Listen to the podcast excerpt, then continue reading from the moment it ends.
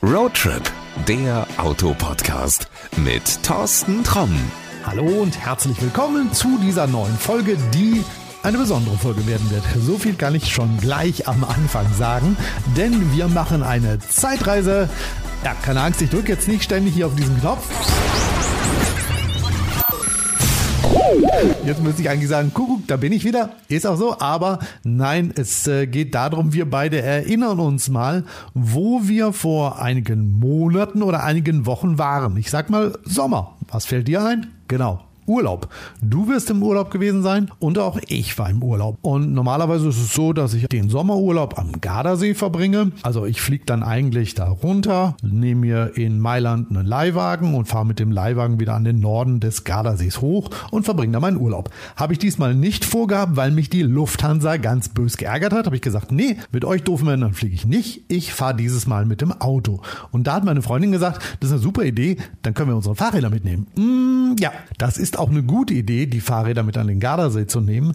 Denn wenn du dir dort welche leist, bist du zumindest beim E-Bike schon mal zwischen 55 und 75 Euro dabei. Leist du dir ein Biobike, sagen wir mal, geht so um die 25 Euro los pro Tag. Eine Menge Kohle, also nimmt man am besten, wenn man sie hat, seine eigenen Räder mit. Gut, dafür gibt es mehrere Möglichkeiten. Entweder du packst sie ganz klassisch oben aufs Dach, beim E-Bike besser nicht, weil ist einfach zu kompliziert und zu schwer. Oder du packst sie, das haben wir ja schon mal ausprobiert, hinten auf die Anhängerkupplung mit einem entsprechenden Träger und fährst so ganz easy und entspannt in den Urlaub. Jetzt habe ich von Freunden gehört, die äh, das auch gemacht haben. Die haben natürlich einen, sagen wir mal, sehr billigen Träger sich äh, gegönnt und äh, sind runtergefahren, das Auto mitsamt der Fahrräder stehen lassen. Und nach ein paar Stunden, als sie wiederkamen, war das Auto noch da und der Träger mit seinem Fahrrad weg. Ja, die Diebe haben auch gleich den ganzen Träger mitgenommen. Und äh, die haben gesagt, nee, also irgendwie, wir müssten demnächst mal irgendwas finden, dass wir vielleicht die Räder ins Auto packen können. Gibt's da nichts? Hm, habe ich gedacht, das ist vielleicht mal eine Herausforderung. Die Fahrräder ins Auto packen und damit in Urlaub fahren, geht das? Macht das Sinn?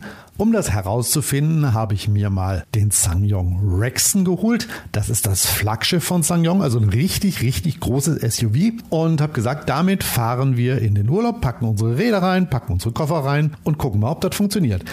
Da kamen schon die ersten, die gesagt haben, hm, Moment, du hast nicht bedacht, die italienischen Straßen sind nicht unbedingt für große SUVs gebaut. Und außerdem, wenn du mit so einem großen Auto da runterfährst, gerade bei den heutigen Spritpreisen, der frisst dir doch die Haare vom Kopf.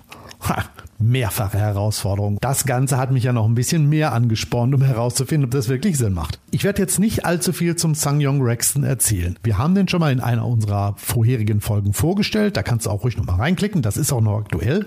Ich erzähle jetzt einfach nur mal, wie ich das wahrgenommen habe, mit so einem großen SUV, mitsamt Fahrrädern, mitsamt Gepäck, mitsamt Freundinnen nach Italien zu fahren und ob das empfehlenswert ist oder nicht. Also, wir haben dann hinten alles umgelegt, die Rücksitze Sitze, haben die Räder reingepackt und ich gebe es zu, ich bin da eigentlich recht faul. Ich habe lediglich das Vorderrad rausgenommen und habe dann die Räder reingeschoben. Eins vorwärts, eins rückwärts. Also nicht den Sattel abgebaut, nicht den Lenker gedreht, rausgebaut oder ähnliches. Ganz einfach nur das Vorderrad rausgenommen, Räder reingestellt, ein bisschen mit Koffern abgestützt, so dass sie fest und sicher stehen und dann das restliche Gepäck dazugeladen. Das ging sehr bequem. Also der Rexton ist ein Riesenauto im Innenraum. Da kannst du zwei Fahrräder, in meinem Fall sind es 19 Zöller, locker reinstellen und du hast echt noch genug Platz, um zwei Koffer und ein paar Reisetaschen mitzunehmen. So, gesagt, getan, das haben wir gemacht. Wir sind Richtung Süden gefahren. Ja, der erste Tankstopp war dann irgendwo im bayerischen Raum und die Verbrauchsanzeige, die sprach von 7,5 Liter. Ich habe gedacht, Mensch, wenn das so bleibt, das wäre ja prima. Ja, es blieb auch. In Österreich sind wir zumindest erstmal Landstraße gefahren, auf jeden Fall dabei. Die Alpen hoch, ja, das äh, ging dann ein bisschen höher, dann war er mal irgendwie bei knapp 9 Liter. Bergab hat er das aber wieder egalisiert, da war er dann irgendwie bei 7 Liter. Zum Schluss am Gardasee angekommen, 7,5 Liter gebraucht. Okay, wie ist es denn damit unterwegs zu sein? Hm, auf der Autobahn natürlich überhaupt kein Problem. Das ist ein richtig, richtig tolles Reisemobil. Es ist alles an Assistenten dran, was du dir vorstellst. Also du fühlst dich sicher und auch bequem aufgehoben.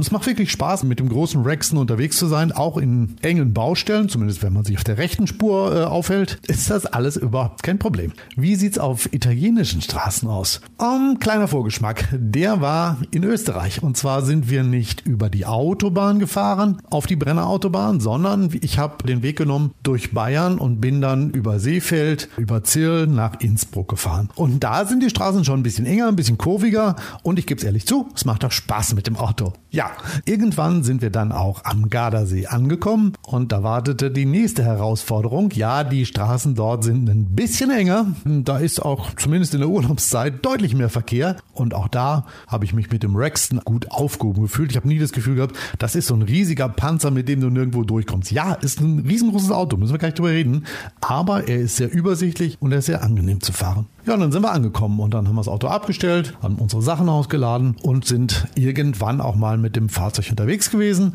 wo wir dann nicht die Räder an Bord hatten, sondern wir haben uns mit Freunden zum Essen getroffen und ich habe die dann, weil es geregnet hat, mit dem Auto zu ihrem Hotel gefahren. Beide staunten richtig und gesagt, was ist das denn für ein Auto? Das haben wir noch nie gesehen. Ja, das ist der Sanyong Rexton. Drin auf dem Rücksitz haben sie sich pudelwohl gefühlt, waren kaum aussteigen, als wir am Hotel angekommen sind und gesagt, aber der muss aber wahnsinnig teuer sein. So wie sich das hier alles anfühlt und wie das verarbeitet ist, das ist doch ein Auto, was weit über 100.000 Euro kostet. Nein, der Rexton, mit dem wir unterwegs waren, komplett ausgestattet, 59.000 Euro. Wollen Sie mir nicht glauben? Ich hatte zum Glück irgendwann noch so ein Preisblatt drin liegen und gesagt, hier, guck, kostet 59.000. Und äh, beide, oh, cooler Preis, hätte ich nicht gedacht. Ich hätte gedacht, irgendwie so 100 bis 120.000 Euro. Nee, wie gesagt, das ist also auf jeden Fall etwas, wenn du ein großes SUV brauchst, kann ich dir immer nur den Tipp geben, schau dir den Rexton an, der kann auch richtig was ziehen, der ist richtig toll verarbeitet und du hast ein Assistenzsystem, was in einem modernen Auto drin sein sollte, was bei einigen deutschen Herstellern allerdings auch ordentlich Aufpreis kostet. Hier gibt es das alles zusammen. Lass uns mal zurück in den Sommer nach Italien gehen. Es gibt nämlich noch eine Herausforderung, der ich mich stellen musste. Die heißt Parklücke. Mhm. Vor dem Hotel war ein einziger Parkplatz irgendwann mal nur frei. Der lag in der Ecke und ja, ich habe gedacht, dann wollen wir da mal rein. Und ich weiß noch, standen noch Menschen draußen gesagt haben, lassen Sie das, Sie kommen da nicht rein, die Parklücke ist viel zu klein. dann habe ich gedacht, gucken wir mal. Der Rexton hat eine 360-Grad-Kamera und mit einigem Hin- und Herrangieren habe ich das Auto da reingefahren. Ja, das machst du auch ganz locker, weil wenn du dort oben sitzt, du schaust auf die Kamera, du kannst dir auch vertrauen, also die passt auch wirklich, wenn die sagt, da ist Platz, dann ist da auch Platz. So habe ich das Auto mit einigem zugegeben Rangieren in die Parklücke reingestellt und die standen und da haben gesagt, das hätten wir nie gedacht, dass sie da reinpassen, dass dieses große Auto in die kleine Lücke passt. Ja, das geht. Also man kann mit dem Auto auch wirklich Parklücken ansteuern, die du vielleicht mit einem anderen Wagen nicht anfahren würdest. 360 Grad Kamera ist drin und das ist eine richtig, richtig gute Geschichte. Ja, aber ich will dir jetzt nicht nur von Parklücken erzählen, sondern ich muss ganz ehrlich sagen, es war ein wirklich cooler Urlaub, weil wir unsere Räder mitnehmen konnten, weil wir eben halt auch eine Menge Spaß außerhalb des Autos hatten und das war alles in allem ein sehr gelungener Urlaub. Und darum ist mein Tipp im Moment wirklich mit dem Auto und mit Fahrrädern in den Urlaub zu fahren. Wenn es so groß ist, Fahrräder reinpacken, überhaupt kein Problem. Wenn du sagst, ja, aber ich habe jetzt nicht so ein großes Auto, will aber trotzdem meine Räder mitnehmen, dann auf jeden Fall mein Tipp, kauf dir einen ordentlichen Heckträger. Nicht so ein Billigding. Bitte, spar nicht an der falschen Stelle. Denn wenn die Räder weg sind mitsamt Träger, dann kostet dich das noch mehr Geld, Nerven und Zeit. Also darum, wenn du meinst Heckträger, bau dir einen ordentlichen drauf. Auch da haben wir ja den Übler schon getestet. Gibt es einen Link dazu, den packe ich dir in die Shownotes, kannst du mal reingucken. Und ansonsten, ja, würde mich mal interessieren, wie hast denn du deinen Urlaub eigentlich verbracht? Gibt es irgendwas Tolles, was du erlebt hast? Gibt es irgendwas Tolles, was äh, mit dem Thema Auto verbunden ist? Dann schreib uns einfach mal ein paar Zeilen. Den Link dazu, wie du uns erreichst, den packe ich dir auch in die Shownotes rein. Und ich bin sehr neugierig, was du denn so zu berichten hast. Das sollte es erstmal gewesen sein mit dieser außergewöhnlichen Folge, mit der Zeitreise. Kann ich drücke nochmal einen Knopf. ja, jetzt sage ich wieder, Kuckuck, da bin ich wieder, aber auch gleichzeitig Kuckuck, das war's für heute. Also, wir hören uns in der nächsten Folge wieder und dann schauen wir uns wieder mal ein Auto genauer an. Also, bis dahin, mach's gut, pass gut auf dich auf, gute Fahrt, ciao, ciao. Das war Roadtrip, der Autopodcast mit Thorsten Tromm.